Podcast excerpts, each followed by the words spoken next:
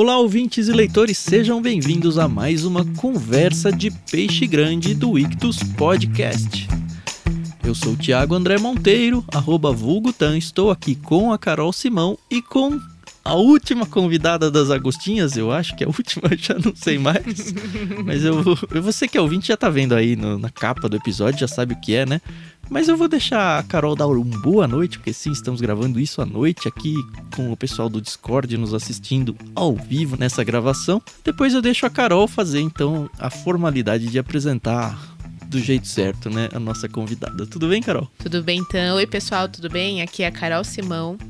E, gente, eu tô numa felicidade que eu não me aguento, tá bom? Hoje eu vou tietar muito, tá? Porque essa convidada, eu enchi muitas paciências dela pra ela gravar com a gente. e, nossa, tinha um dia que eu falava assim, ai, Ai, que coisa, lá vou eu. Mas ela, ela e ela era muito gentil. Ela sempre foi muito gentil em todas as vezes, tá bom? Até que finalmente deu certo. E eu tô muito feliz em receber a Kátia Nunes. E assim, eu não vou falar que ela é do Projeto Agostinhas, porque ela é muito mais do que isso, né? Ela é mãe, esposa, cristã. De acordo com o Instagram dela, é copywriter e a gente vai conversar um pouquinho aí sobre isso, entendeu? Eu acompanho ela no Twitter, ela é engraçadíssima, mas ela também traz assuntos seríssimos, tá? Lá. Então, se você não a acompanha, começa a seguir ela no Twitter, porque é daquelas que vale a pena, sabe? Você não, todo mundo fala, ah, o Twitter é tóxico, é porque você segue as pessoas erradas, entendeu? Mas vai nas Twitter pessoas vai fechar, certas. Carol, não é? Não sei, Eu vi não isso sei. hoje. Enquanto estiver aberto, Kátia estará lá. Tudo bem, Kátia? É um prazer receber você aqui essa noite aqui. Tenho certeza que a nossa conversa vai ser maravilhosa. Cara, eu, eu me segurei para não dar uma gargalhada aqui, porque eu acho que eu tô desde. A gente tá desde novembro tentando marcar. E foi uma série de é. imprevistos e de questões que a gente não conseguia. Me perdoa, Imagina, tá? que isso. Não, mas, mas, eu. Se é desde novembro, muitos imprevistos do nosso lado também, porque a gente teve férias. Isso Exato. é muito bom. Primeiro que eu nem me, me achava, tipo assim, né? Peixe grande. Gente, você, a Carol tá louca, né? Peixe grande. Peixe grande é outras pessoas, mas. Tudo bem, logo surge uma, uma impostorazinha aí minha. Mas é um prazer falar com vocês. É... A Carol deixa a gente até constrangida. Então, o Twitter tá acabando, então vocês podem me seguir no Blue Sky também, porque eu já tô lá no Blue oh, Sky. Pronto. Vai flopar igual flopou o, aquele outro twi... passarinho de nome feio lá, é É, é esse mesmo. Esse era muito engraçado. Sério, foi muito engraçado quando ele lançou aquele, aquele, aquela plataforma, porque nenhuma piada ficava ruim com ela. Nossa, despertou o tiozão de todo mundo aquilo lá, né? Todo mundo. Todo... Nossa, eu fiquei muito desesperada. Eu tinha muitas coisas mais para falar sobre aquilo, mas, mas eu tava é cristão, me contendo. Não pode. Não pode. É, não pode, não pode. ai, Agora ai. céu azul é mais bonito, né? Mas eu é sou Android, então isso aí só vai acontecer daqui muitos meses pra mim. Se é que eu não, vou já entrar, chegou pra viu? Android. Porque eu, Mas eu sim, não gosto de rede já social. chegou pra Android. Ó, já chegou pro Android aí, ó, você. Tá, tem que, ó. Já chegou, ó, pra você ver como eu tô atualizado, né? A gente tava falando em off agora há pouco. Mas, mas lá tá um grande flop, ainda não, não hum. tá nada, mas eu acho muito engraçado porque o Blue Sky, o céu azul e o passarinho é porque é uma plataforma idêntica ao Twitter, Uhum. entendeu? É o mesmo criador, Ó, né? Não, sim, é do, do mesmo criador.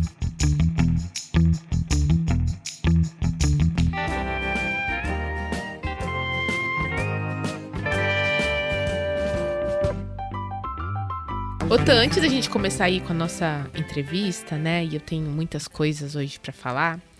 é, vamos apresentar a nossa brincadeira, né? Pra quem é novo por aqui. Quem já é ouvinte assíduo sabe que a gente tem a brincadeira do dicionário.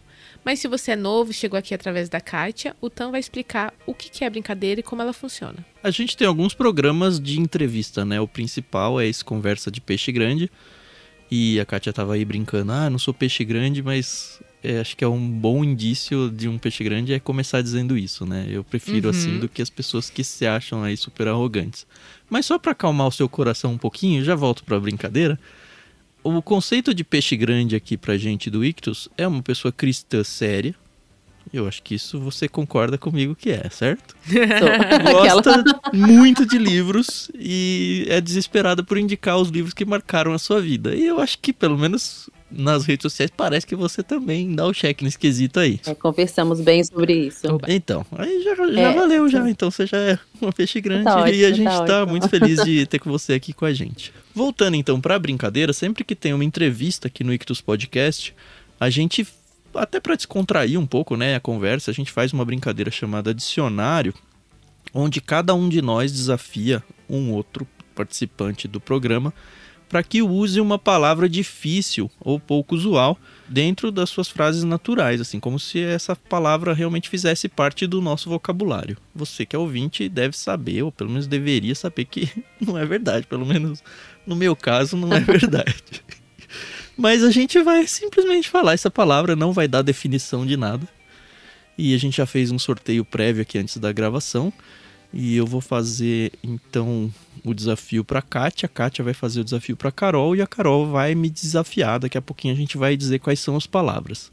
Antes de dizê-las, é importante dizer que todas essas palavras elas valem como um código de cupom de desconto para você ter 10% de desconto na primeira mensalidade de qualquer um dos planos do Clube Ictus. O que, que é o Clube Ictus, né?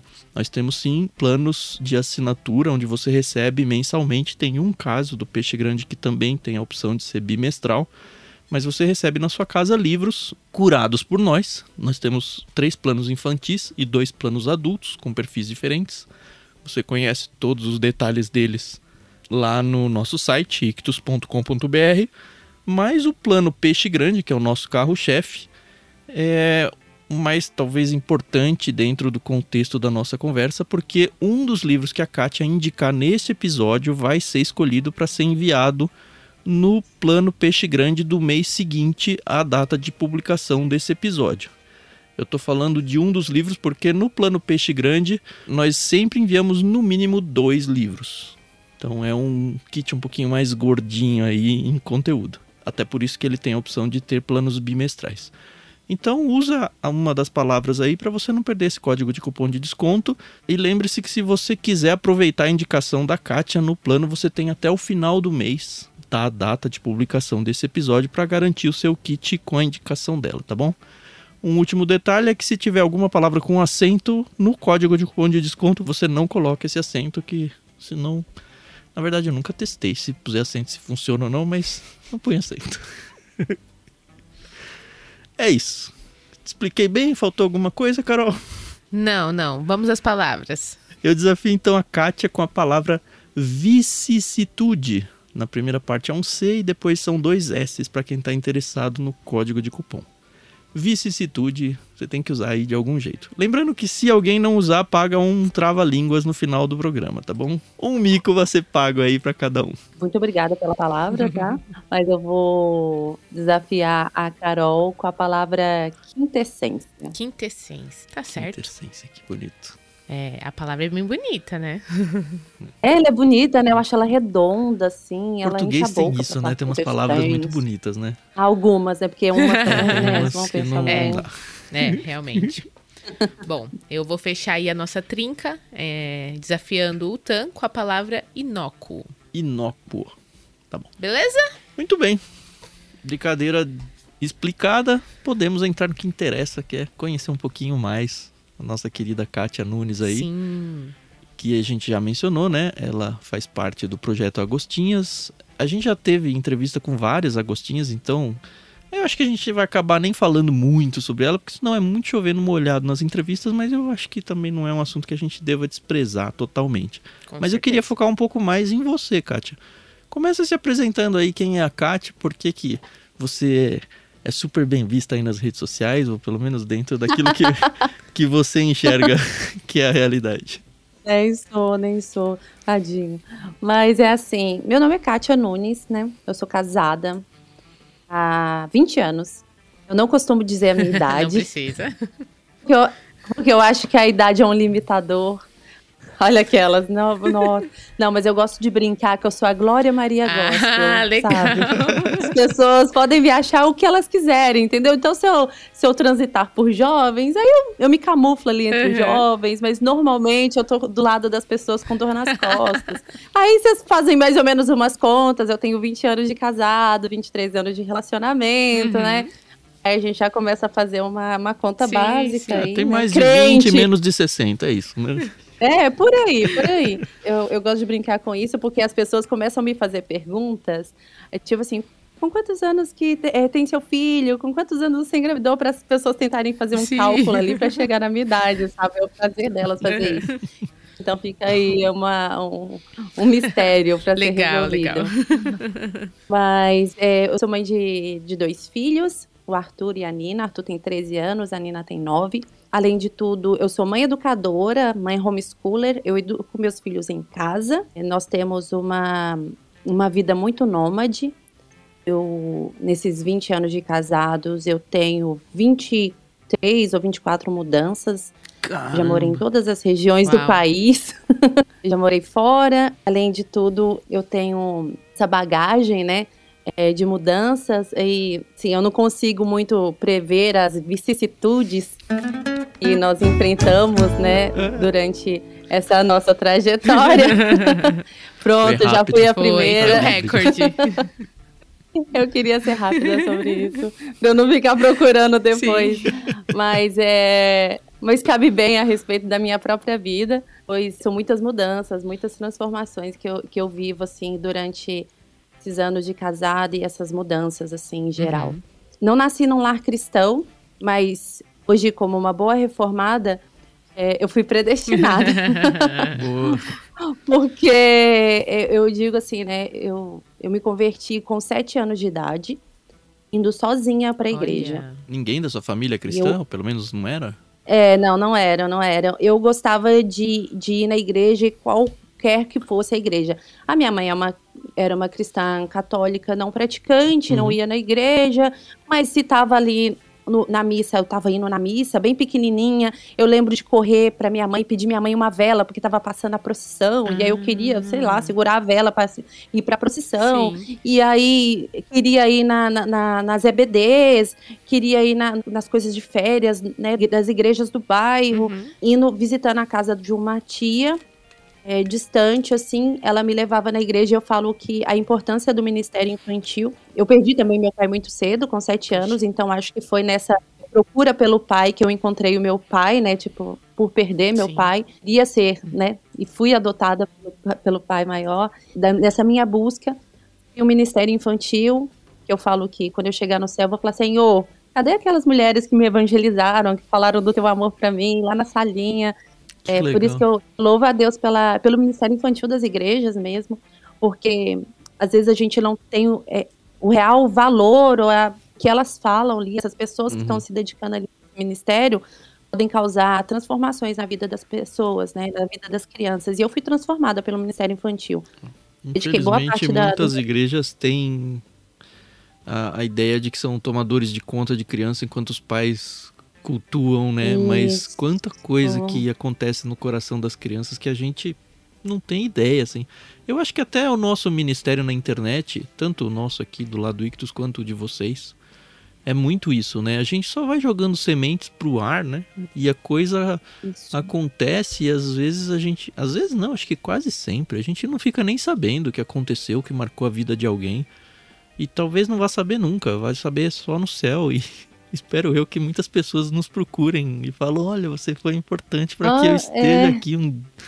Ah, sei lá. Eu, eu, sempre penso sobre isso e acho que essa sua palavra sobre os professores de infantis, assim, de, de crianças, é muito isso, muito mesmo. É, eu, eu acho muito importante é, as EBDs, como a Kátia falou, é, é, na minha vida cristã, elas foram primordiais. Eu tive é, muitas crises existenciais respondidas com aulas de EBD.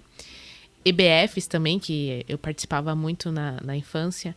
E eu acho que essa foi a base hoje para muitos pais que querem fazer educação dentro de casa, né? Muitos pais cristãos, eu tô querendo dizer. Porque uhum. tiveram acesso a isso, né? Então querem dar a quintessência, né, do que a gente absorveu para os nossos pequenos. Eu falo que é, eu amava o homeschooling e o fato de ter a educação em casa até me tornar mãe.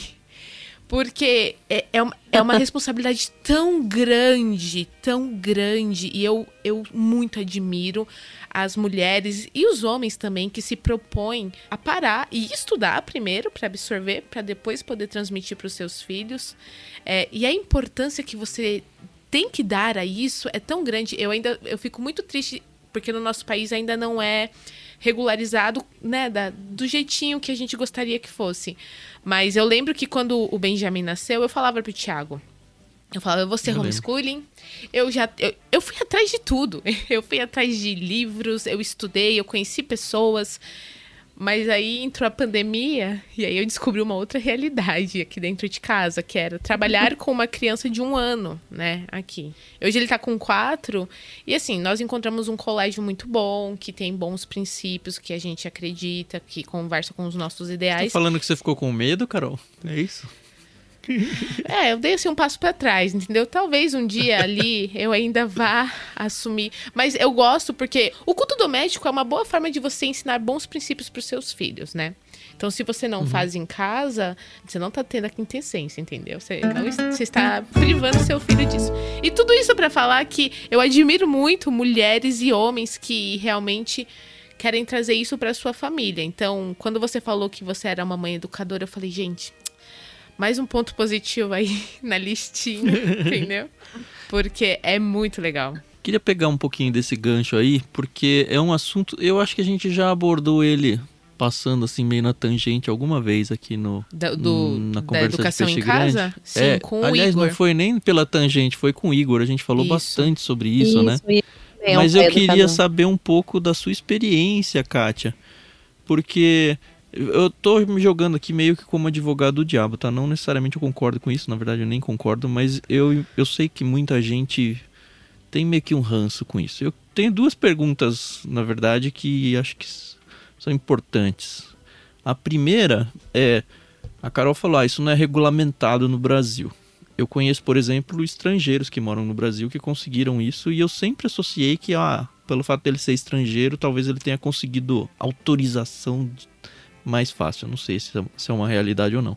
E eu queria saber como é que foi isso para você de conseguir convencer é o governo, sei lá, é o MEC, quem que tem que convencer para que tenha valor, sabe? Como currículo né? escolar, sabe? Um uhum. valor, não um valor de conteúdo, né? Mas que, que valha pro MEC, sabe? Alguma coisa assim. E o segundo é, enfim, a gente tem que estudar, a Carol falou também, né? Estudar pra caramba antes de ensinar. E, e como é que você lida com até com, com esse tipo de crítica onde as pessoas falam, não, os pais educando vai se tornar uma coisa meio inócua, assim, não dá para garantir, sabe, que vai ter um conhecimento do jeito que deveria ter e tal. É, é não existe uma regulamentação do, do homeschool, do ensino domiciliar no Brasil. É, porém, a gente, hoje, no Brasil, a gente está no limbo jurídico. Ele não é, é, regulamentado, mas também ele não é criminalizado. Uhum. O ECA, é o Estatuto da Criança e do Adolescente, ele fala que todas as crianças de 4 anos, elas precisam estar devidamente matriculadas nas escolas, uhum. né, em escolas. Mas só que a Constituição dá direito aos pais de educação e etc. Então, nós estamos aí no limbo jurídico. Não existe regulamentação, não existe criminalização. Uhum. Os pais que estão fazendo a, a, a, educação domiciliar hoje, eles não têm nada regulamentado. Eles estão exatamente no limbo. Você conseguiria é, colocar seu filho bom, na escola, assim, no meio, agora? Ou a escola ia falar, não, conseguiria. não, não, tem um currículo... Não conseguiria porque é uma, é, é, uma obrigação, né? É uma obrigação, tipo assim, toda criança deve estar matriculada, etc. Então, se eu exigir a matrícula, essa matrícula ela deve ser feita. O máximo que uma escola vai poder é pedir, sei lá, um teste de nivelamento uhum. e colocar a criança no, no, estágio anterior ou dois estágios anteriores, o que não aconteceria no meu uhum. caso, né? Eu, hoje, eu te, hoje eu tenho tranquilo que meus filhos estão é, com as competências exigidas para a idade deles, né? Da idade escolar deles. Essa é uma questão é, jurídica, né? Uma questão as pessoas ficam sempre em dúvida. Eu não sou contra a escola e o meu homeschool ele é, é não ideológico. Eu não penso nele como uma ideologia, como se as escolas estivessem é, né, é, ideologizando meus filhos. Sim. Acontece, acontece de ambos os lados, acontece em escolas confessionais, como pode acontecer em escolas né, é, públicas e privadas. Mas eu não coloco uma demonização nas escolas. Eu acredito que hoje existe muito mais esforço para que a escola seja um lugar bom do que é, essa ideia de que a escola é a inimiga da, da educação. Uhum. Eu acho que eu fui educada formalmente numa escola e eu acredito na educação escolar. Uma das minhas opções realmente são por conta da minha vida nômade, né? É, é, eu, como eu me mudo isso. muito. Era o que cabia na sua é, rotina, né? Era o que cabia para mim. Mas eu, eu, fico bem tranquila quanto a isso. Se os meus filhos. Hoje, né, por exemplo, a Ninoca, ela, às vezes ela fala, ah, eu queria ir pra escola. Eu ainda tenho segurado um pouquinho, mas se um dia ela quiser ir, couber dentro da nossa rotina, eu, eu não vejo problema quanto a isso. Uhum. Eu sempre preciso estar um passo à frente, eu não preciso estar milhões de passos à frente uhum. deles, né? Mas eu tenho uma coisa em mim, assim, que pouco falado. Eu estudo mais um pouco sobre isso porque foi onde eu me identifiquei que é uma. É, falam que é uma polimatia, né? Eu gosto de estudar de culinária a física quântica, ah. sabe? Não, não, física quântica não, brincadeira. Eu Mas gosto, você mesmo eu, eu cria gosto, sua grade curricular ou você pega de algum material que já existe? Como é que é isso aí? Existem vários currículos, né? É, quando eles eram menores, eu seguia mais um currículo mais clássico. Uhum. Hoje eu percebo, até pela necessidade deles, né, que eles gostam de serem um pouco mais conteudistas. O meu filho mais velho, ele gosta de conteúdo. Ele gosta, tipo assim, de passar pelo livro, Sim. sabe? Então, uhum. eu sigo muitos livros didáticos, por exemplo, da idade escolar dele. Algumas competências eu não tenho habilidade, eu sou ruim em matemática, então ele tem tutores de matemática para isso, né? Um professor que vai, vai ensinar para ele matemática, uhum. cálculo, cálculo, eles usam o método Kumon, ah, sabe? Não sei sim, se vocês sim, conhecem. Para ensino de matemática, inglês, algumas questões assim. Então, tira de mim esse peso, né, dessa disciplina que eu não queria aprender para ensiná-los. Que triste. Eu tô falando que eu sou matemático. É, é só por isso. Eu super Ai, entendo, Kátia. Mas é porque, além de tudo, eu tenho uma descalculia. Eu confundo com os números ah. mesmo. Então eu posso dar um. É, é eu tenho uma descalculia diagnosticada. Poxa, eu posso falar o um número de telefone totalmente ao contrário e jurar que ele tá certo, sabe? Meu próprio número de telefone. que coisa. Problema com números, real. e, mas na parte da humanas eu sou melhor. Ai, que bom. Mas eu, eu, gostaria, eu aprendi muito com eles, né? É, eu aprendo quando eles estão fazendo os bloquinhos de, de Kumon. Por exemplo, eu, eu, eu consigo aplicar as regras, as fórmulas, eu só não me confundo total nos cálculos e tá tudo bem, é, gente. É isso aí. Ai, sensacional. Uhum. Poxa, então, é, mas cada um segue sua, sua, sua, seu currículo, sim, assim, sim, sabe? Então... Sim. Ah, eu acho muito legal. É, o, a conversa com o Igor que nós tivemos foi muito esclarecedora, né? Porque eu também, foi. eu achava que tinha que ser um currículo Aliás, fica fechado. aí, né? Pra quem não ouviu o episódio ainda, né, Carol? Ah, Volta sim. umas casas aí, procura aí. É uma conversa de peixe grande Isso. também com o Igor Miguel. Vale Isso. muito a pena. Foi muito legal. E aí me abriu, assim, os horizontes. É, mesmo porque o pessoal que estudava em casa, que eu conhecia quando eu era pequena, eram todos filhos de missionários. Então, é, eu cresci com essa ideia de que ah, nos Estados Unidos isso é legal, de, de, legal de ser divertido, e aqui no Brasil não. E aí a gente foi aprendendo várias coisas, e até mesmo para os filhos dos missionários, eu sei que existe uma grade que eles têm que respeitar, enfim. É, eu acho muito interessante. Eu realmente torço para que é, as coisas elas continuem caminhando como estão, para melhor, né? No sentido de que uhum. mais famílias abracem com responsabilidade, né? Porque não é, é, a questão de, ah, eu vou tirar meu filho da escola, pronto e acabou. Não, é, é muito mais do que isso. E eu ainda flerto muito com a ideia. Hoje, infelizmente, na minha, na minha rotina, na minha vida, não cabe, mas é, o que eu posso fazer, que é a educação, pelo menos religiosa, a gente tenta fazer isso aqui em casa, é, que eu acho é que é que é, é bem importante. Uma dúvida técnica, Kátia.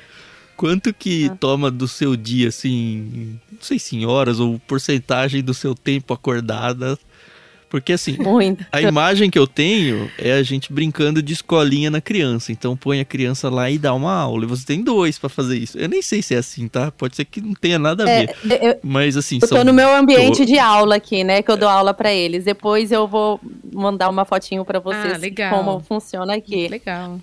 Mas é isso, principalmente porque são duas faixas etárias uhum. diferentes, né? Mas nós ocupamos o nosso ensino formal toda na parte da manhã, então, né, essas, é, essa parte de estudar mesmo, nós é, é, começa 8 horas da manhã e termina 11 e meia. Rotininha, É, tudo. 11 Você é É professora, não é rotininha, mãe, aquela coisa. todinho. É Isso, exatamente. 11 e meia eu saio para fazer o almoço. E aí, porque eles têm as atividades extracurriculares deles à tarde. É o jiu-jitsu, é a ginástica rítmica, é o futebol, essas questões, o kumon. E nesses períodos, ou eu estou é, resolvendo as questões da casa, ou também estou estudando. Então, às vezes, eles estão no kumon, eu estou no carro estudando, Preparando sei lá, aula. tratado de Tordesilhas, entendeu? Sim. Legal. pra- ou corrigindo algumas questões e tal. Então, assim, é um trabalho, né? Eu costumo dizer que é é a minha função. Uhum. é, ela, é, ela completa o meu dia, Sim. né? Não tem como. É, são, são só dois alunos, mas que me ocupam boa parte do Você tem dia. uma escola com dois alunos matriculados, é isso. Exatamente. E, e todas as minhas amigas falam assim: ai, você não quer ser professora do meu filho? Eu não, obrigada. Já basta os meus. Boa. Mas é muito legal, sabe? Porque, por exemplo, hoje meu filho estava estudando Revolução Francesa. Eu mandei, eu peguei um vídeo para ele, ele estava deitado, tava friozinho, ele deitou na cama e estava assistindo o videozinho de Revolução Francesa que ele tava para reter o conteúdo, enquanto a Nina estava sentada no meu colo, enquanto ela respondia algumas questões de fração. Então, assim, é, essa aproximação, sabe, ela tava meio carentezinha, manhosa, sentou no meu colo e a gente tava resolvendo as frações. Então, tem esse afeto no meio, mas tem uma rotina muito rígida. Eu tenho uma rotina extremamente rígida, Uhum. assim, de horário de acordar, dormir, etc. Isso é bom. Isso é Eu não consigo imaginar o tamanho dos vínculos emocionais que você tá criando com seus filhos, assim. E eu tô pensando neles adultos, assim, de pensar, nossa, minha mãe ficava comigo segunda, sexta, meio período, o tempo todo. Quantas crianças não têm nenhuma chance de ter isso na vida, sabe? É verdade. Que bonito, cara, que bonito. Aí, Tan. É muito gostoso. Quem sabe você se anima, Tan? Não, eu não tenho agenda pra isso, Carol. É. Vou desistir do Ictus.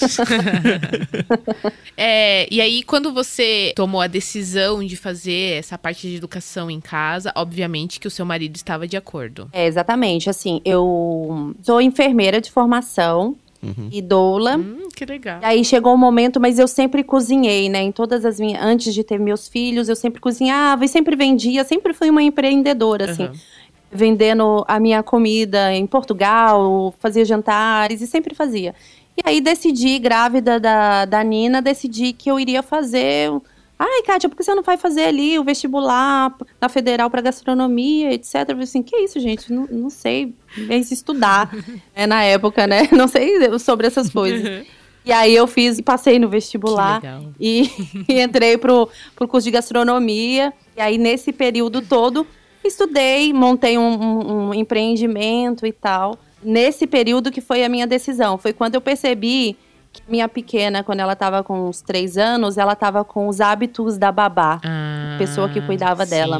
E aquilo pra mim foi muito doloroso de ver, porque o Arthur não tinha isso e a minha filha tava pegando os hábitos. Eu falei, assim, gente, se for pegar uma mania, que pega a Sim, minha, né? né? De coçar a testa com a mão contrária, assim, né? Não de chupar tecido, que a babá chupava a roupa, assim, ela tava chupando a roupa. E eu ficava muito revoltada a respeito disso. E aí rolou, né, de, dessas questões, eu começar a refletir sobre isso, e o meu marido é, como o trabalho dele exige que ele se mude demais, e a gente estava ficando muito tempo longe um do outro, e aí nós decidimos pelo homeschool. O Arthur tava em escola formal até então? Arthur fez dois anos de escola formal.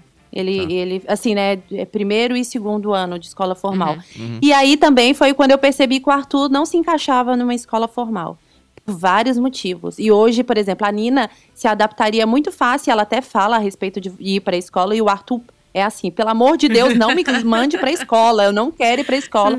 Ele é um aluno dedicado, um leitor maduro, Que legal. é, um bom aluno, um menino inteligentíssimo. Assim, o Arthur, ele é, ele é total fora da curva, sabe? Legal. Ele me ensina todo dia, todo dia. Esses dias, vou dar só um exemplo, eu estava explicando para ele sobre renovação celular. E aí nós estávamos falando que a cada cinco anos todas as nossas células são renovadas e ele virou para mim e falou assim: "Ô mãe, então é igual o paradoxo de Teseu?" E aí eu pensei: "Quem é Teseu?"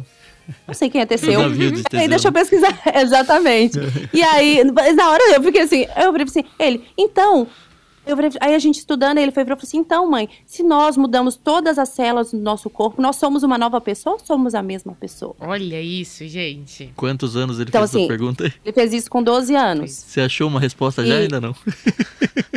Não, e aí eu, eu consigo até entrar nisso numa cosmovisão cristã, talvez, assim, de falar assim, olha, todos os anos a gente muda, a gente muda um pouquinho. Será que eu sou, antes de ter você, eu era uma mulher, hoje com você eu sou uma outra Sim. pessoa. Então, assim, eu acho que todos os dias nós estamos nos modificando, não só filosoficamente, mas também biologicamente, né? As minhas células se renovam, a célula do meu rosto se renova, a célula do meu fígado se renova. Então, assim, é, nesse encontro, eu consigo, a gente consegue tanto, né, o Arthur, né, a gente consegue entregar conteúdo que talvez ele não tivesse na é, escola, é. né? Aí eu vejo que o Arthur não foi feito para a escola, porque a escola não respondia a esses questionamentos é dele. Verdade. Então eu era chamada da escola porque o Arthur corrigia a professora. A professora falou assim: Olha, não gosto porque ele me corrige o tempo inteiro. Aí eu fiquei pensando: o que, que o Arthur está corrigindo? O Arthur corrigia acentuação, é, espaço, letras maiúsculas então, assim, e aí a professora falava assim: ele faz o dever dentro de, de sala, mas é porque ele viu o cálculo,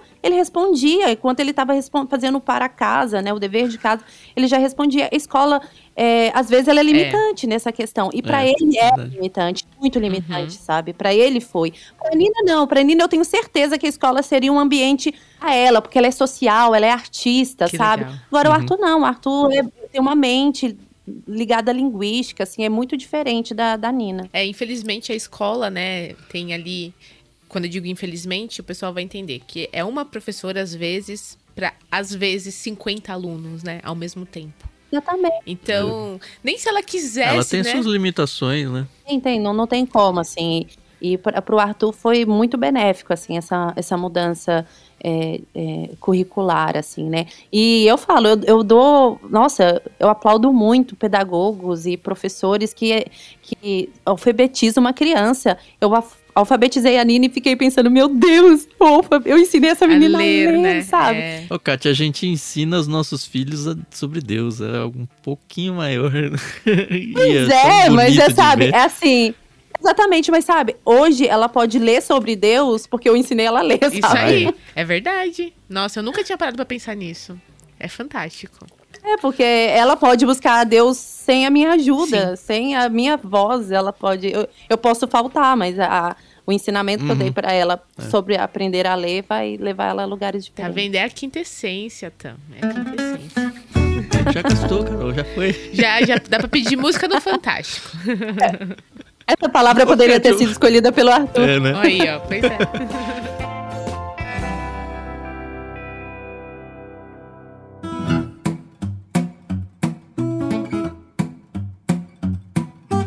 Um parênteses que não tem nada a ver, mas é que essa piada tá passando muito aqui na minha frente, eu preciso pegar ela. Se você fosse participar do Masterchef, você ia participar do Masterchefs profissionais por causa do seu curso? É, seria. seria é. E é por isso eu, é, eu nem participaria, porque eu ainda não tenho toda essa bagagem. Tem a teoria, é... né? Legal. É, talvez ali um mestres do sabor, alguma coisa Boa. diferente, mas o Masterchef profissional.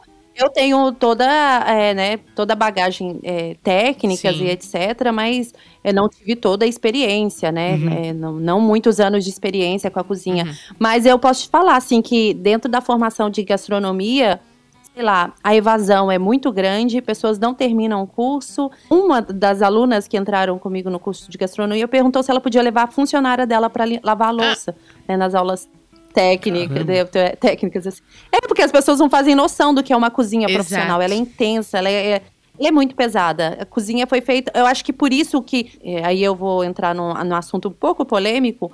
É, e eu vou entrar nele porque eu acredito nele, porque eu vejo a, é, a cozinha profissional ela é muito para homens, sim, né? Sim. Porque, os, porque ela é muito uhum. pesada, ela é extremamente cansativa, extremamente cansativa. Você diz? Estressante, cansativa mesmo, exaustiva, é pesado, sabe? Fisicamente é um ambiente, falando, você tá falando? Fisicamente falando, fisicamente falando. A cozinha uhum. é muito uhum. quente, a cozinha ela é pesada, é, ela é muito corrida, ela é muito dinâmica. Uhum. Então, assim, é... por isso as mulheres se dão tão bem na confeitaria e os homens se dão muito melhor nas cozinhas é, profissionais, as cozinhas quentes, né, que se diz. Assim. Que legal, uhum. olha. Caramba, nunca. Eu nunca tinha parado pra pensar nisso, mas realmente, né, os, os chefes mais famosos acabam sendo homens. Existem muitas mulheres maravilhosas, né? Inclusive, o, o, meu restaurante favorito é da chefe Carla Pernambuco, aqui em São Paulo. É maravilhoso. Todo aniversário Ai, de é casamento eu vou lá. Gasto que eu não tenho, mas eu saio de lá. Aham, também gosto. Ai, é muito bom. a minha chefe preferida chama Roberta Sudbrack e ela é do Rio de Janeiro, assim. Então, assim, é, também tenho a minha chefe. ah, legal. E aí você comentou que o seu filho, ele é um leitor, assim, maduro. E eu tenho certeza que, para ele se tornar um leitor, ele teve um exemplo de uma leitora mãe ou um leitor pai dentro de casa, né? Então, como é que funciona aí a Kátia leitora, a Kátia mãe leitora, a família Nunes leitora? E eu vou estender então, essa pergunta, Carol. Como é que funciona a seleção de livros? vou falar pro Arthur porque ele tá mais velho, né? A seleção de livros que ele vai ler é muito mais dele ou é você que fala, ó, oh, filho, você vai ler aqui, ó, um Tolstói, o Dostoiévski, o Machado de Assis ou a série Vagalume, sabe? Como é que é isso? Essa pergunta é muito interessante, assim, porque apesar de eu, criança, é, educada numa escola pública, com uma educação bem fraca, sabe? Eu tive uma educação muito fraca. Eu entrei no curso, eu fiz psicologia durante quatro Uau. anos, curso de psicologia durante quatro anos, e eu entrei no curso de psicologia é, como a analfabeta funcional. Hum. Eu não conseguia entender os textos, eu não conseguia ler, apesar de já ler, né? Mas é, eram textos que não entravam dentro da minha mente e eu percebia que isso era muito de uma deficiência da leitura que eu carregava, uhum. por não ter tido né, é, muito estímulo Sim, né? e não ter tido livros à disposição, não, não existia uhum. isso, assim, sabe? Eu lembro, é, eu estudava numa escola que chamava Carlos Drummond de Andrade e por levar esse nome a gente estudava muito sobre a poesia dele e era a pessoa em que eu mais lia, né? Então eu acabei criando esse esse amorzinho por Carlos Drummond de Andrade e sobre poesia. Mas era muito raso. O que me levou a querer, a estudar mais, a ler mais, com certeza foi ser uma mulher cristã. Procurar aprender, e foram livros cristãos que me fizeram ter vontade de aprender. Foi a teologia, a curiosidade sobre isso que me fez vontade de ler e ser uma leitora. E aí, quando o Arthur, é, eu já estava grávida do Arthur, aí eu já era um, uma leitora, já era uma pessoa que queria ler, então lia para ele na barriga. Uhum. E ele era uma criança que, quando eu lia Menino Maluquinho, para ele, ele já sabia todo o livro de cor. Ele não sabia falar, mas ele já sabia todas as rimas das, das, palavras, assim. Uhum. Então, assim, é, ele foi se tornando um leitor. O Arthur, ele é exigente com leitura, muito exigente, mas as escolhas dele iniciais foram minhas. Então, o Arthur começou com contos, com fábulas, né? Então eu cito né, os livros das virtudes, aí os livros é, coloridos, muito Esopo, é, contos de Green, hum. histórias fantásticas, é, ele vai no Nárnia, no, no, nessa questão assim, toda formando o imaginário dele e uhum. principalmente na, na conversão aí das virtudes e valores, sempre pensei nisso. Então, assim, usamos também muita literatura clássica mesmo, né? E chegou um momento em que o Arthur percebia que ele não se identificava com os personagens, que ele é um menino preto. Uhum. Né? Então, é, toda a literatura clássica, a arte clássica, etc., tudo, nada se identificava com ele. E, e isso já era também um questionamento nosso. Então, a gente é, foi encaixando leituras mais modernas, onde ele se via, Sim. né?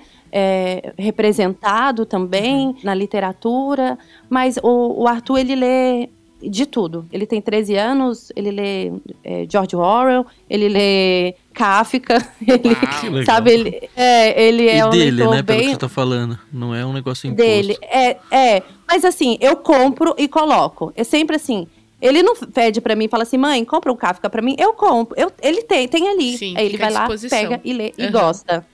Exatamente. E é, funciona, é, tem... né? Porque aqui em casa. Funciona. Eu tenho, que você tá vendo, né? Pra quem tá no podcast vendo aqui, eu tô na minha biblioteca, eu não tenho nem ideia de quantos títulos eu tenho. Então, assim, livro disponível tem muita. Mas é, pelo menos o meu mais velho só lê a força, assim.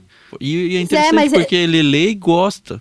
Mas depois que ele acaba o livro, mas ele fala, vou... Não gosta de começar, né? É, então. É que tem um então, videogame, e aí né? e o Arthur joga videogame também, sabe? Ele gosta muito de videogame. Então, assim, é, aí vai na, um pouco na minha, porque não sei se talvez pela cobrança de eu ser uma mãe educadora, eu também tenho cobranças talvez excessivas a respeito dos livros, né? Uhum. Então, é, existe uma hora, eles têm dois momentos de leitura no dia. Um é leitura obrigatória, são leituras que eu exijo que eles leiam. Então, eles têm que ler aquilo. E a outra é a leitura livre, que eles podem ler gibi da Turma da Mônica, uhum. como a Nina gosta. A Nina Mas gosta nesse obrigado é paradidático, né? Não é livro-texto. Livro paradidático. Então, leituras mesmo, tipo, uhum. por exemplo, é, a Nina estava lendo A Casa da Árvore, e aí ela estava lendo esses livrinhos, a coleção desses livrinhos. A Nina não é uma leitora como o uhum. Arthur. O Arthur, na idade da Nina, tinha outros interesses por, por, leitura, muito maiores. Mas a Nina entrou no clube do livro do Harry Potter, por exemplo, e tá adorando ler Harry Potter. Entendeu? Então agora ela tá, tipo assim, ó, consumindo os uhum. livros. A gente tá então... tá lendo Harry Potter no Discord com a galera, viu? Agorinha, a gente acabou de começar. Por exemplo, o Arthur leu toda a coleção de Harry Potter em três Olha semanas. isso. Toda. Pô. É tipo... Uau! Pô, eu não, eu Deus me livre, eu não tô conseguindo ler, sei lá. É, mas isso. Eu tô nos audiobook a Pilgrim. Aquela. É, é, é porque assim. Tem Harry Potter em audiobook, também né, Carol? Tem, tem. Mas eu acho que vai muito de pessoa pra pessoa, porque é, é, eu, e, eu tenho uma irmã gêmea. Nós tivemos a mesma educação, a mesma criação. Muitas vezes a gente estudava na mesma sala, que a nossa escola tinha muito disso, de deixar nós duas juntas. E eu e a gente tinha na escola uma vez por semana a sala de leitura. A gente ia e a gente podia escolher um livro. E eu lembro que eu pegava livros assim, e para mim não era um peso. Ah, daqui semana que vem tem que entregar esse livro, semana que vem esse livro vai estar tá lido, entendeu? E a minha irmã, ela não tem, ela lia, ela lia sim, mas não a, a, na mesma velocidade e os mesmos temas que eu. E até hoje é assim, entendeu? Até hoje eu pego, ela que está fazendo, eu tô lendo. Ah, no sábado de manhã, o que você tá fazendo? Tô lendo.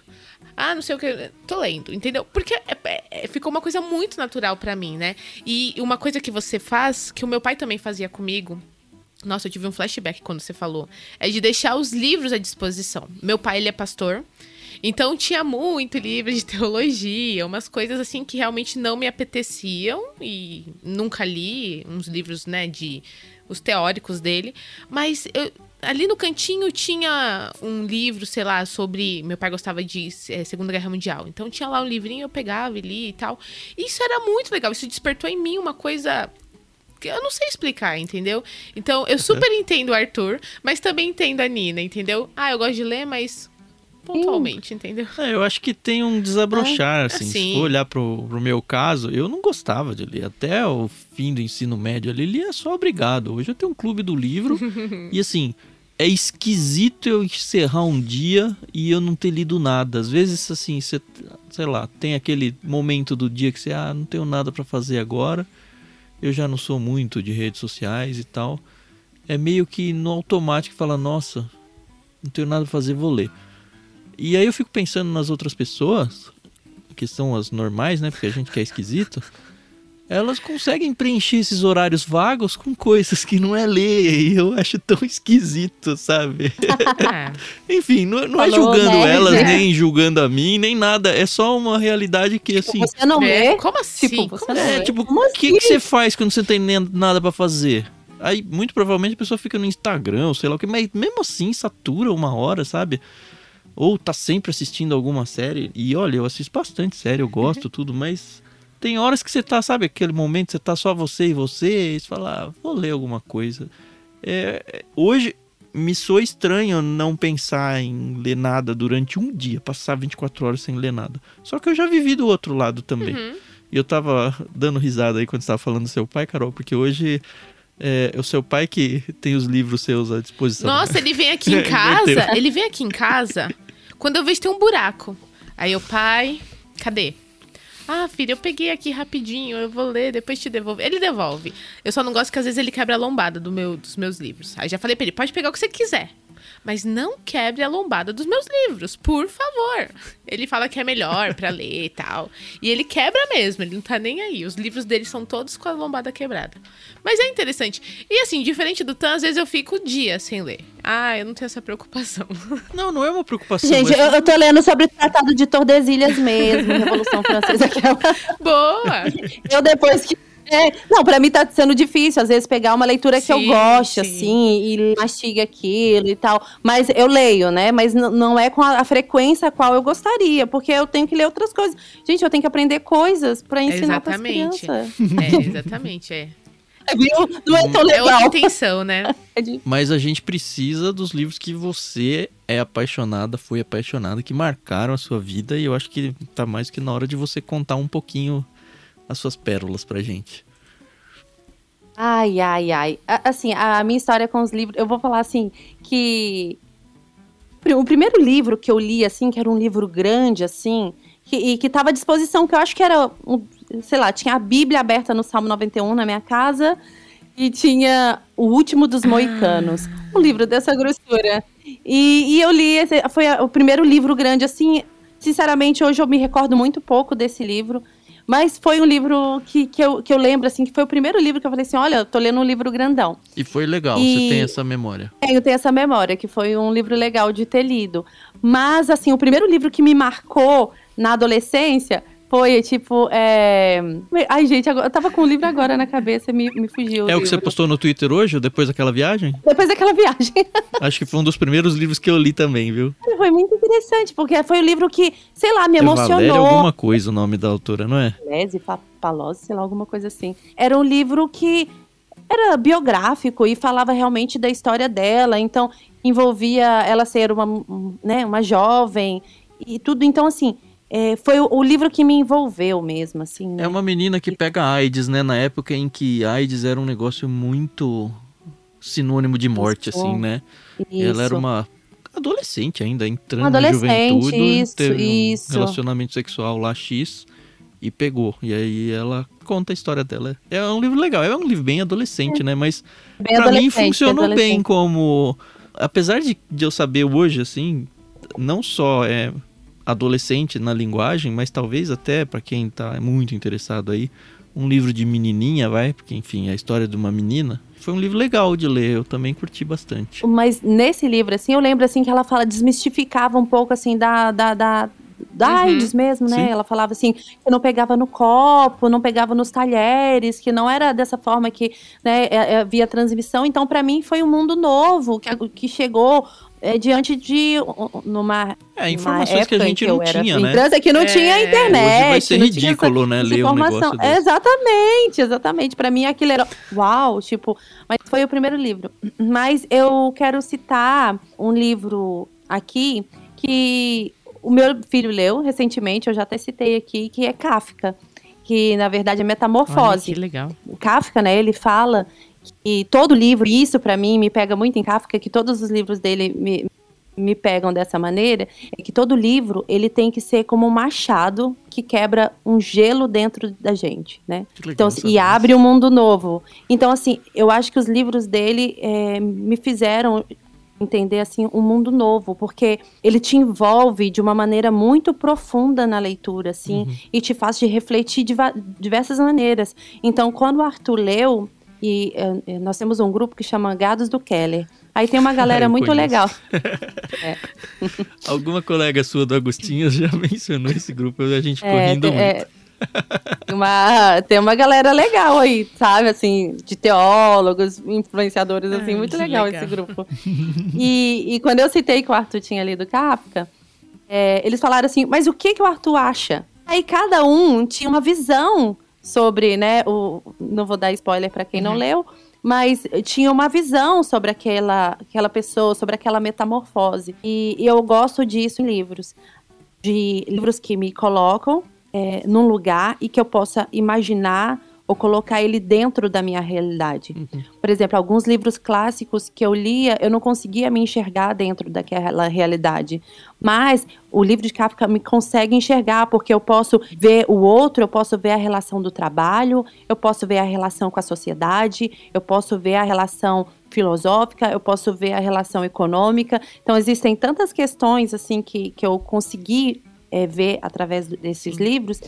E, e, né, tanto é, metamorfose quanto o processo que me fizeram conseguir enxergar um mundo diferente através da leitura. E através de, de outros livros eu consigo fazer esse, esse, esse Uhum. treinamento sabe? Me enxergar ali dentro e me aprofundar na leitura e conseguir enxergar paralelos diferentes dentro da leitura. E eu gosto de livros assim e que eu consiga trazer Deus para dentro do livro e Uhum. pensar de uma forma que eu possa encaixar minha fé dentro daquilo, mesmo que seja uma literatura secular, etc. É tão legal quando a gente consegue fazer isso, né? pegar um livro que nem tá falando nada de Deus, às vezes até um autor ateu ou sei lá, de alguma religião contrária, mas a gente conseguir, ó, de novo, hein, arrancar a quintessência do livro olhando com óculos cristãos. Eu amo fazer em isso. uma palavra foi tão dita Pois é.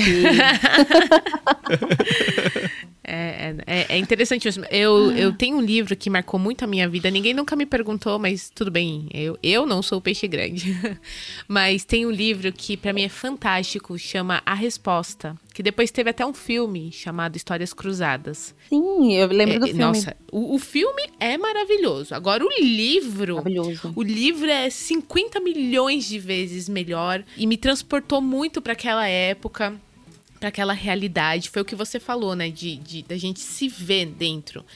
E, gente, como muitas coisas que você lê escrita há muitos anos atrás, ou de histórias muito de muitos anos atrás, são, são tão reais ainda, né? E, e é muito incrível ver como, por exemplo, um livro onde fala de uma menina que é soro positivo, tem HIV, AIDS, já datou tanto, mas outros ainda estão ali naquela mesma situação ou mudou pouquíssima coisa, né? É, e a literatura tem esse poder, né? De, de transportar a gente, né? Esses dias eu tava lendo O Príncipe de Maquiavel.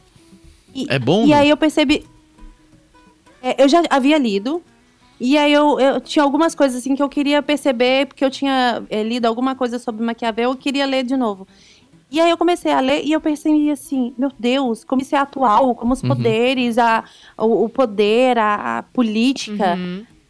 Cara, tá tudo aí, sempre esteve, nunca mudou, sabe? Então, assim, é muito interessante como a, a literatura consegue te transportar e falar assim: ai, gente, olha, não mudou muita coisa, não, é assim mesmo. Tem um episódio do irmãos.com, ó, fazendo propaganda da concorrência aí, né? É. Super parceiros nossos. Mas eles lançaram, acho que tem menos de um mês aí, um episódio onde eles entrevistaram o pastor Emílio Garófalo. E eles falam muito disso, né? Sobre literatura ficcional, bastante, né? Mas muito nessa linha do que você e a Carol falaram agora, do quanto a gente consegue enxergar nos livros em realidades totalmente distantes de nós, assim, um protagonista vivendo épocas diferentes, países diferentes, mas tudo igual que a gente vive agora, assim, não igual no mundo é igual, mas as pessoas são iguais, né?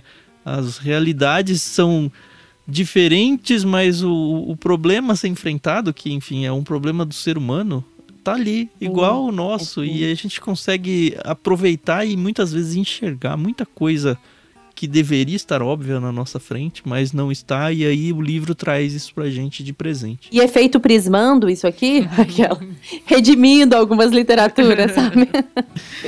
Efeito prismando. É, quando a gente vai prismando a literatura, efeito prismando a literatura, e redimindo, né? Entendendo, começando a enxergar Deus ali e, e colocando princípios de valores e princípios é, reais e eternos, a verdade. É, dentro dos livros, eu falo, cara, isso é de Deus, sabe? Ele, ah, talvez ele nem saiba quem é Deus, mas Sim, isso é Deus, sim. entendeu? Quando, eu, li- quando eu lia Freud, né, na, na, na faculdade de psicologia, eu falava, cara, esse cara tá maluco? Isso é um princípio bíblico, entendeu? tipo, é muito Deus isso E aqui. se você fala isso pro autor, ele fica bravo ainda, né?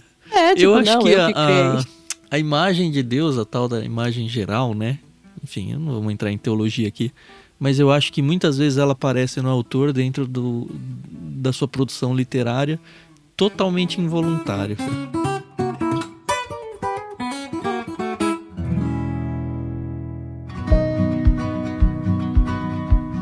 Aí, o que mais? E aí, dona Kátia, É. mais? Então, na hora que a Carol falou assim, a respeito de livros, ah, deixa eu olhar um pouquinho. Ah, não tô nem na minha prateleira, eu tô na, na prateleira dos meus filhos. Mas de literatura cristã, eu posso dizer que eu amo Keller. Aquela, amo, Keller. Eu falo com a boca até cheia, assim, amo Keller. Mas você tem que dizer uns, pelo menos uns dois, três, assim, que são os seus Supra-sumo. suprassumos aí, os seus... Rumos de Keller, eu A acho sua que o... Minha que- eu acho que o, o, o- o que eu gosto muito, e eu indico para pessoas, até assim, não é um livro exatamente de Keller, né? É uma coletânea e tal, que é Catecismo Nova Cidade. Eu gosto daquele livro. Eu falo para educar meus filhos, para educar minha casa, para me lembrar de verdades absolutas, de respostas que eu preciso saber. Então, assim, tem, tem um livro da, da, da Katy Perry que ela fala a respeito do Espírito Santo. Mas nesse livro, é, quando eu li ele, eram verdades que eu já sabia. Ela não me contou nenhuma verdade. Ela não me contou nenhuma Sim. novidade. Mas eram verdades que eu precisava uhum. reler. Precisava uhum. saber de novo, eu precisava relembrar de tudo aquilo, né? É, um dos livros que eu uso muito, né? Eu acho que eu leio várias vezes, já li várias vezes. Um é do Stott, que é Discípulo Radical. Eu sempre Sensacional leio. Sensacional esse livro. É um livro que, que eu preciso ler sempre. Deixa eu ver, dos mais que eu mais gosto do Keller, assim, é A Fé na Era do Sexismo, uhum. Deuses Falsos. É, eu acho que o Deuses Falsos é um livro que eu acho que todo cristão deveria ler, todo cristão deveria aprender um, um, com o Keller nessa questão. Ele é uma pessoa muito, lá, a leitura dele é muito centrada, muito amorosa, muito gentil. Uhum. É, você se sente é, impulsionado, você se sente né, inconformado com a situação em qual você está e faz reflexões muito profundas assim. Tem um coração muito pastoral, e... né? Pelo menos como autor, a impressão que dá é isso. Eu acho que essa é a sensação, é a sensação de que você está sendo cuidada por uma pessoa que nem te conhece, mas que parece que está falando exatamente ali né, no teu coração. Uhum. É. Eu vou te indicar um autor, Kátia, que eu considero meio que na linha do Keller, nesse sentido de Sempre que eu leio dele, eu sinto que é, é um vovozinho que tá conversando com a gente, sabe? Chama Howard, Howard Hendricks. Não sei se você já leu algum livro dele.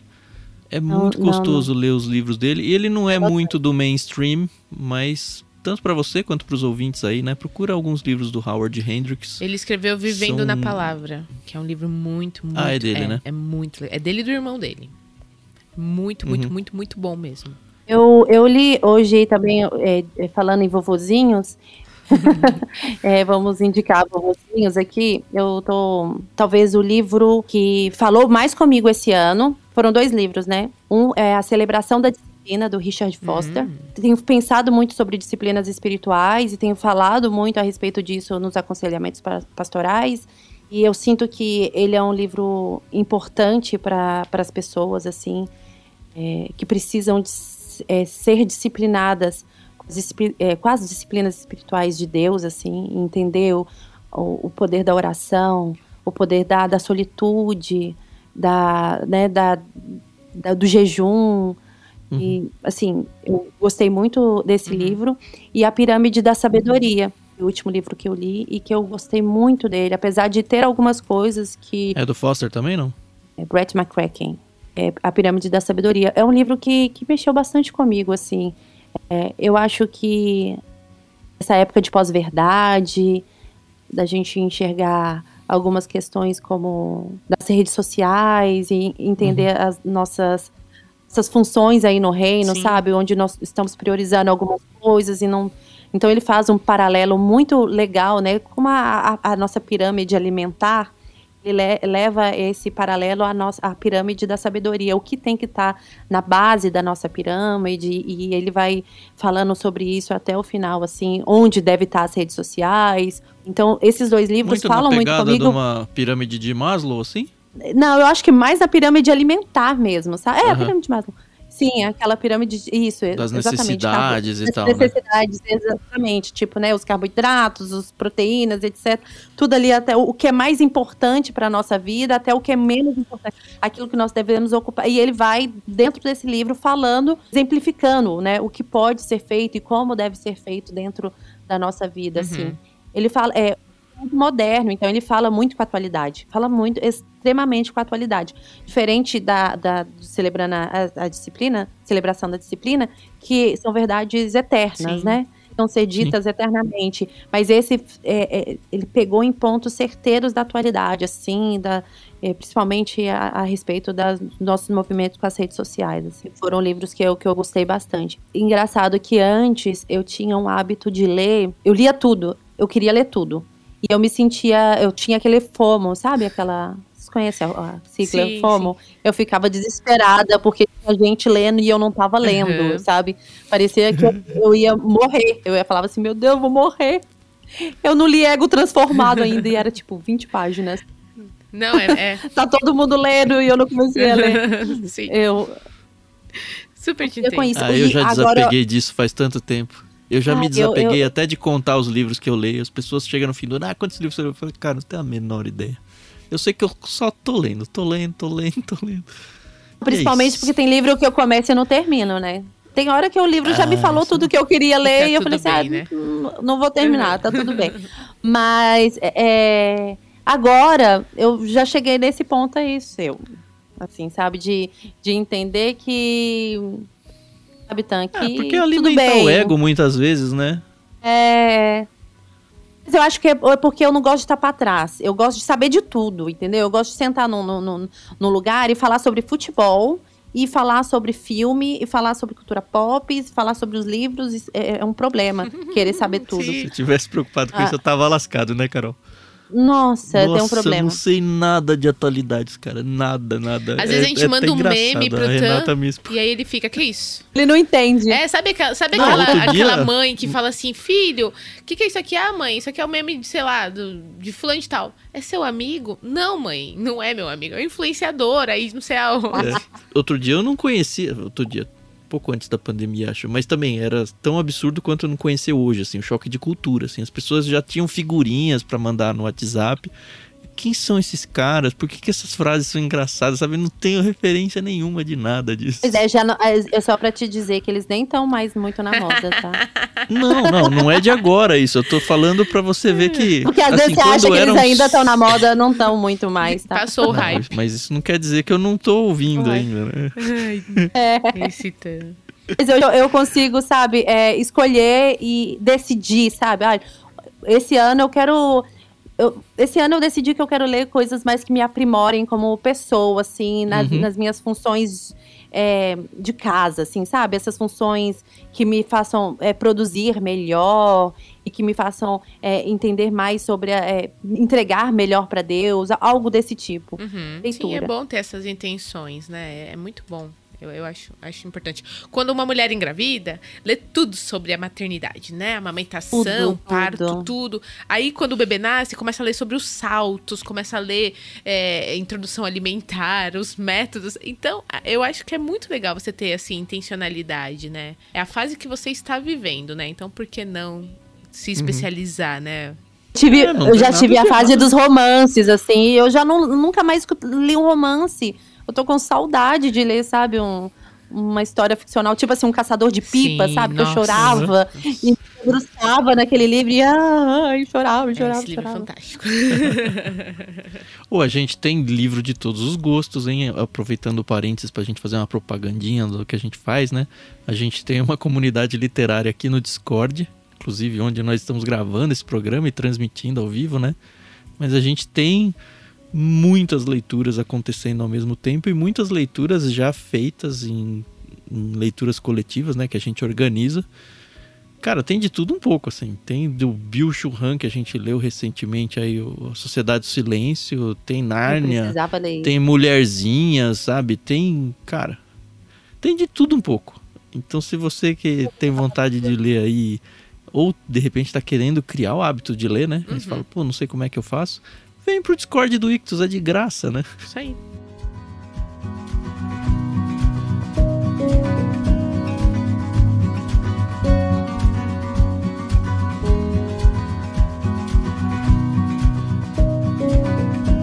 Queria primeiro agradecer muito. Eu sabia que o papo ia render, assim, uma boa conversa. A gente ia sair daqui com uma lista muito legal de livros. Eu e o Tan somos ratos de, de biblioteca. A gente sempre quer mais, mais, mais, mais. Mas a gente fica muito feliz em conhecer um pouco mais da história dos peixes grandes, saber o que realmente é, transformou a Kátia na Kátia, né? Então isso é muito legal. Foi muito útil saber aí de. Até do seu background de, é, de educação, né? Ali, psicologia, depois a gastronomia. Isso é muito legal, porque a Kátia é a Kátia por tudo isso que ela viveu, né? Eu tenho certeza que os seus filhos, eles são os mais abençoados, né? Em poderem estar aí absorvendo o que a mãe tá ensinando e realmente a gente espera que a sua família continue sendo abençoada e que sucesso, sucesso para você no seu ministério, no seu casamento, na sua família, no projeto Agostinhas. É, ah, eu, eu tô muito feliz, eu falei que eu ia tietar, então esse é o momento, entendeu? Deixa eu brilhar. Maravilhosa. Porque é muito legal quando a gente se identifica queria- com uma pessoa, entendeu? E, É. então, eu, eu, eu gosto muito. Como eu falei, eu sigo a Kátia no Twitter. Eu acho muito pertinente, pertinente o que ela, o que ela fala lá. Pro bem, no sentido de ser engraçado e das coisas sérias que a gente precisa rever na vida. Então, enquanto o Twitter existir, vai lá, segue a Kátia, entendeu? Porque Aliás, Vale qual que é seu arroba, Kátia, para o pessoal te procurar lá? É, no Twitter é Kati Nunes, K-A-T Nunes. E Kati é T muito né? engraçado. É, K, isso, K-A-T Nunes. É, é muito engraçado que as pessoas às vezes me acham engraçada e eu não me. Eu, eu fico não é assim, intenção, né? Nem era Não é pra ser, né? intenção. Não, mas é. Mas ali na própria bio eu falo que eu sou uma debochada sendo restaurada, porque. Cara, eu sou São muito melhores. debochada. E eu, eu fico evitando, assim, né, por aqui ser um, um lugar mais sério e tal, mas, é, né, estamos falando sobre coisas sérias, mas eu sou uma pessoa que o tempo todo tô, tô de deboche, tô de... sa- Aqui, por exemplo, vocês não conhecem, né, uma das coisas que eu não falei, mas é, é importante frisar, que aqui em casa nós temos várias disciplinas, né, é, sendo ensinadas, e uma delas é, É. o deboche, faz parte do nosso currículo. boa, boa. Deboche, deboche faz parte do currículo e, a- e a gente treina todo dia um pouquinho aqui. Mas, mas eu, Não, mas eu acho te que tem que agradeço. ter pra ter uma leveza na vida. né? A gente também trabalha com bullying, porque eles vão sofrer bullying na escola, então a gente Boa. trabalha o bullying dentro de casa. Outro dia um menino falou com o Arthur, ah, não sei o que, cabeção. Ele fala, melhor, e minha mãe me chama de cabeção. Como assim? Isso aí eu tenho em casa. melhores, só melhores. Legal. A gente agora chegou na, na última parte do nosso programa, onde a gente faz umas perguntas simples. Você responde, é. Eu nunca sei falar, é um bate-volta. É, papo reto ali, Marília Gabriela, sabe? Só coisa simples, só pra gente encerrar. A maioria das, das perguntas você já respondeu, mas mesmo assim eu vou repeti-las.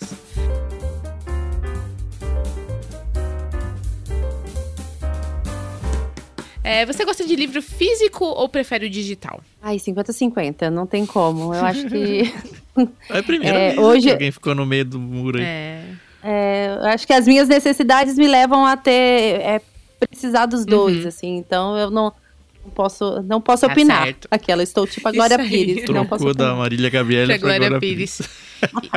E o que, que você acha dos audiobooks? Eles estão meio que na moda, né, aqui no nosso país. Eu sei que lá fora já é uma coisa bem disseminada, mas aqui é até que recente. O que, que você acha? Tanto os cristãos quanto os seculares? O que, que você. Eu aprendi a ouvir. Eu acordo com um headphone na cabeça e fico com ele o tempo todo na cabeça. Então ele tá sempre com um fone, assim, um atrás e eu tô sempre com fone de ouvido na cabeça, ouvindo alguma Uhum. coisa. Eu aprendi a ouvir audiobook, mas não não plenamente. Eu não pego todas as questões.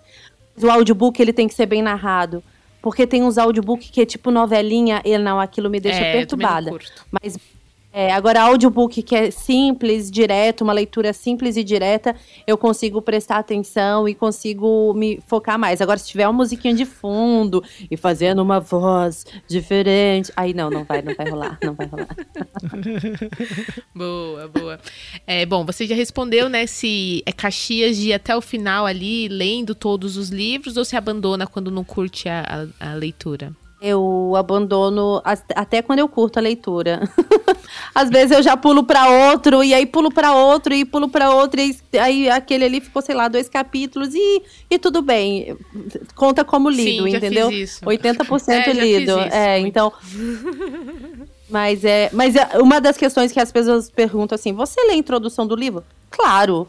Le- eu leio toda a introdução, todo o prefácio, todos os endossos. Eu adoro ler os endossos para ver o que as pessoas estão falando, porque eu acho que tem endosso que às vezes é mentiroso. Eu falo assim: essa pessoa não leu o livro. Ah, ó, peguei, né? Eu li esse livro, esse Twitter, endosso aqui, não. Ah. esse endosso não tá condizendo, não tá. Danadinha. Nadinha.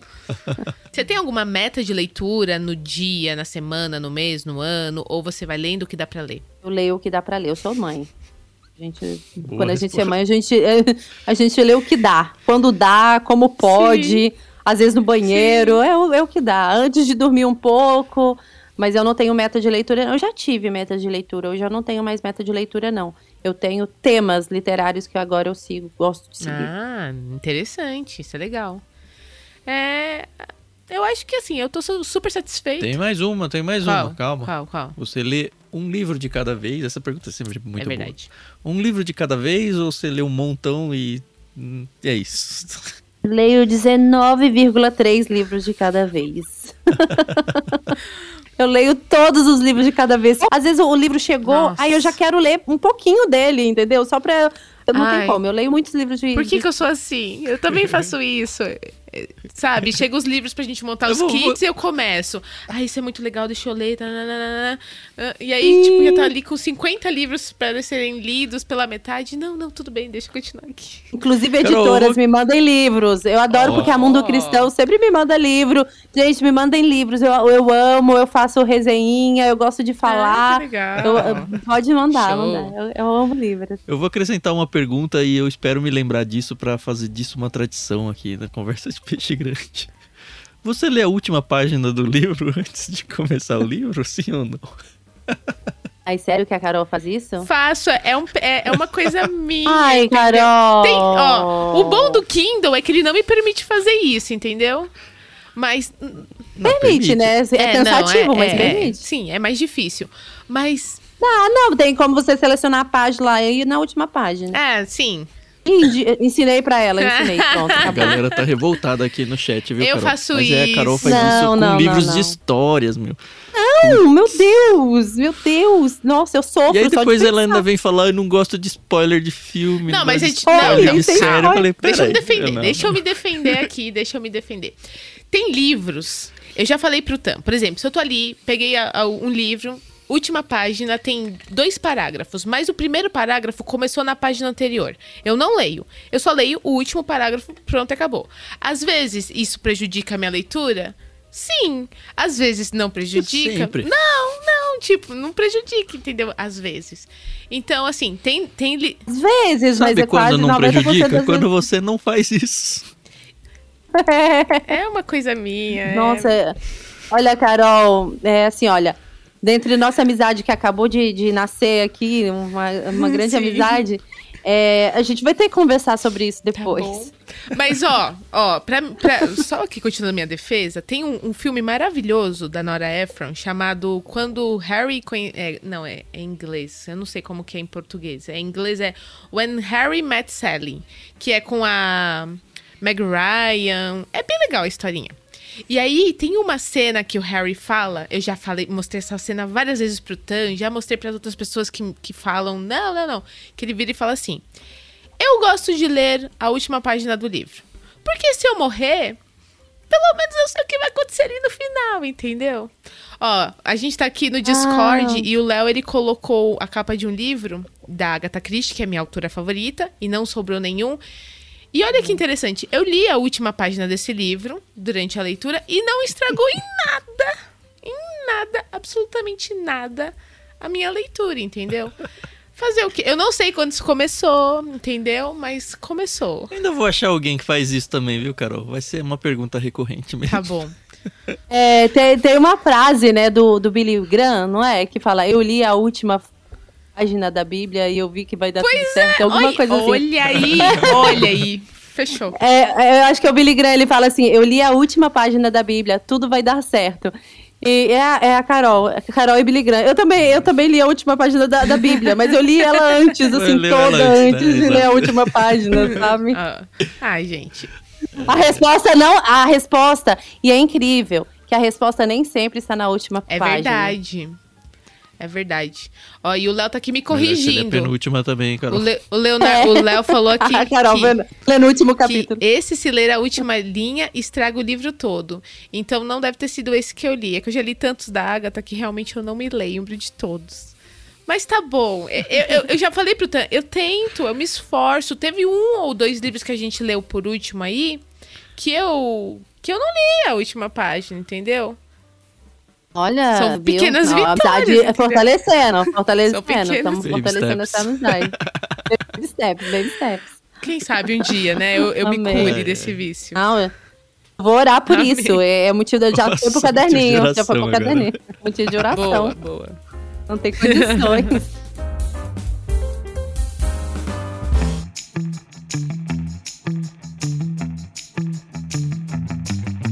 Cara, é tão bom gravar entrevistas com gente que flui a conversa. Putz. É, o legal é que eu já segui a Kátia no Twitter, né? E tinha essa mesma impressão que a Carol. Nossa, ela é uma pessoa divertida, uma pessoa bem humorada. Mas agora, sabe, os meus olhos te veem, aquela coisa assim. É, Oh, vai ser bem muito fácil, mais fácil. legal. Face to face. Não, e o pior de tudo é quem me conhece ali acha assim, né? Que eu, que eu sei lá, eu sou uma pessoa recatada e do lar. Só que eu sou. Quem tá aqui na, na- vendo aqui, né? Tá vendo? Eu sou uma pessoa que faz o tempo todo faço careta. Eu sou. O tempo todo eu, eu faço multi-expressões, Aham. assim. Então eu, eu gesticulo e eu. Assim, sempre tô com um olho maior do que o outro e fazendo coisa com a boca. Eu sou uma pessoa. Expressiva, né? Isso é legal.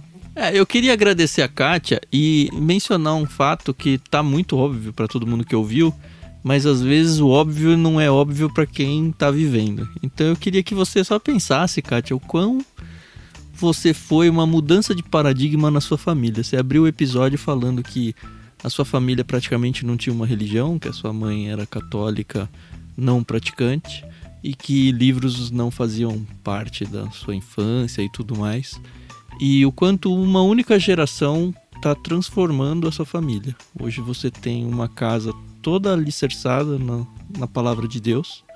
Seus filhos estão crescendo, ouvindo o evangelho na veia, assim, todo dia, vendo os seus pais tementes a Deus. Eu acho que é muito mais importante do que simplesmente ler a Bíblia, mas ter essa, essa figura dentro de casa e fazendo um homeschooling, ou mesmo que fosse num- num- numa escola formal, né? Vivendo assim e transformando a vida dos seus filhos é, mentalmente também, assim, trazendo eles para os livros, fazendo eles pessoas críticas do mundo e o quanto uma única pessoa pode fazer dentro do seu quadradinho ali, sabe? Dentro da sua casa e a gente não tem ideia do quanto isso vai frutificar quando seus filhos se tornarem adultos e o que isso vai impactar tanto na vida da família que eles vierem a constitu- a constituir, quanto nas pessoas que eles vão lidar ao longo da vida e carreira que eles tiverem. Então, pensa com carinho sobre isso, porque assim, você é uma das pessoas no mundo assim que transforma, sabe? Que transforma o mundo e fico muito feliz de ter te conhecido melhor hoje. E Aquela espero vontade que- de chorar, que ela pode. Quase Ah, embargou, não né? precisa, assim, Eu vi um episódio do Thiago Mates Uhum. e ele falava muito assim da família dele, né? Eu sou uma pessoa que todas as pessoas eu falo, eu gosto de criar momentos, eu gosto de tornar os nossos dias inesquecíveis. Eu quero que os meus filhos lembrem da gente, de mim como mãe e da nossa família, meu marido que é um homem maravilhoso, é, com histórias, né? Que eles possam ter histórias para contar so- sobre nós, assim, sabe? Eu tenho poucas histórias do meu pai e eu sempre falei assim, eu quero criar histórias essas próprias tradições, que eu não tinha tradições na minha família, mas eu quero criar tradições, quero criar histórias. E nunca tinha parado pensar da forma como você falou, de como Deus é através do resgate dele. E aí eu já tô embargando a voz pra chorar, mas de como o resgate dele é é possível a gente transformar a nossa descendência, Sim, assim, sabe? E é, e é por ele, Amém. não, não é a Kátia mesmo. Amém. É, Uhum. Foi ele que me resgatou, foi é através dele, é por ele. Ele é o centro dos meus maiores objetivos, assim, é, é sobre ele. É isso, senhores ouvintes. Vocês viram aí o que foi essa conversa deliciosa aí junto com a Kátia. Se você ainda não conhece ou não conhecia ela, fica. ah, é, A vergonha, né? aí, com you. certeza vale muito a pena. É. Não, mas eu não acho que shame on you. É gente, é gente comum, né? Sim, Deu pra sim. perceber que ela é uma pessoa comum, como qualquer um de nós. E, e mas uma pessoa muito interessante de estar perto, sabe? Então aproveite a oportunidade. Recomenda esse episódio pra outras pessoas, assim. Nosso podcast é muito de casa, assim, sabe? A gente não tem muita formalidade. E acho que isso é um trunfo nosso que deixa as pessoas bem confortáveis pra viver junto com a gente. Então vem com a gente, conheça a gente mesmo, eu e a Carol, a gente interage direto lá no Discord. Se você tem interesse em se aproximar um pouquinho da gente, entra lá, é bit.ly barra leitura coletiva. A Kátia já tá aqui, né? Porque enfim, ela teve que entrar pra gente poder gravar. Então fica o convite para você continuar e criar os laços aí com a galera. Tem um pessoal que já interagiu com a gente no chat.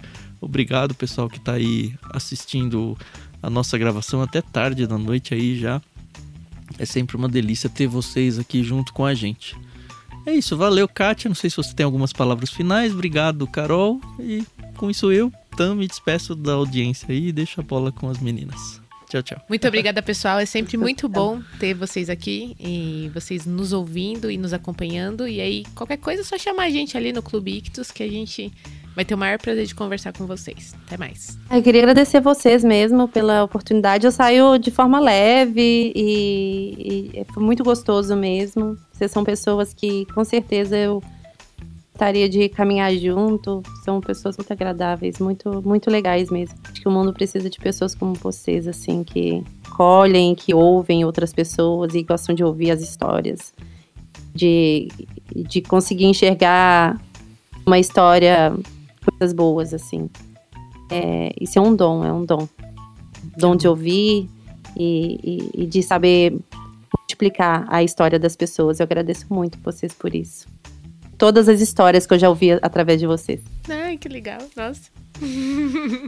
Ai, ai, Carol, só vez chorar. Né? Beleza, então até semana que vem. Não se esqueçam os cupons aí, as palavras que a gente usou. Eu quero ver se alguém vai usar o quintessência. Não, só quintessência aqui pode.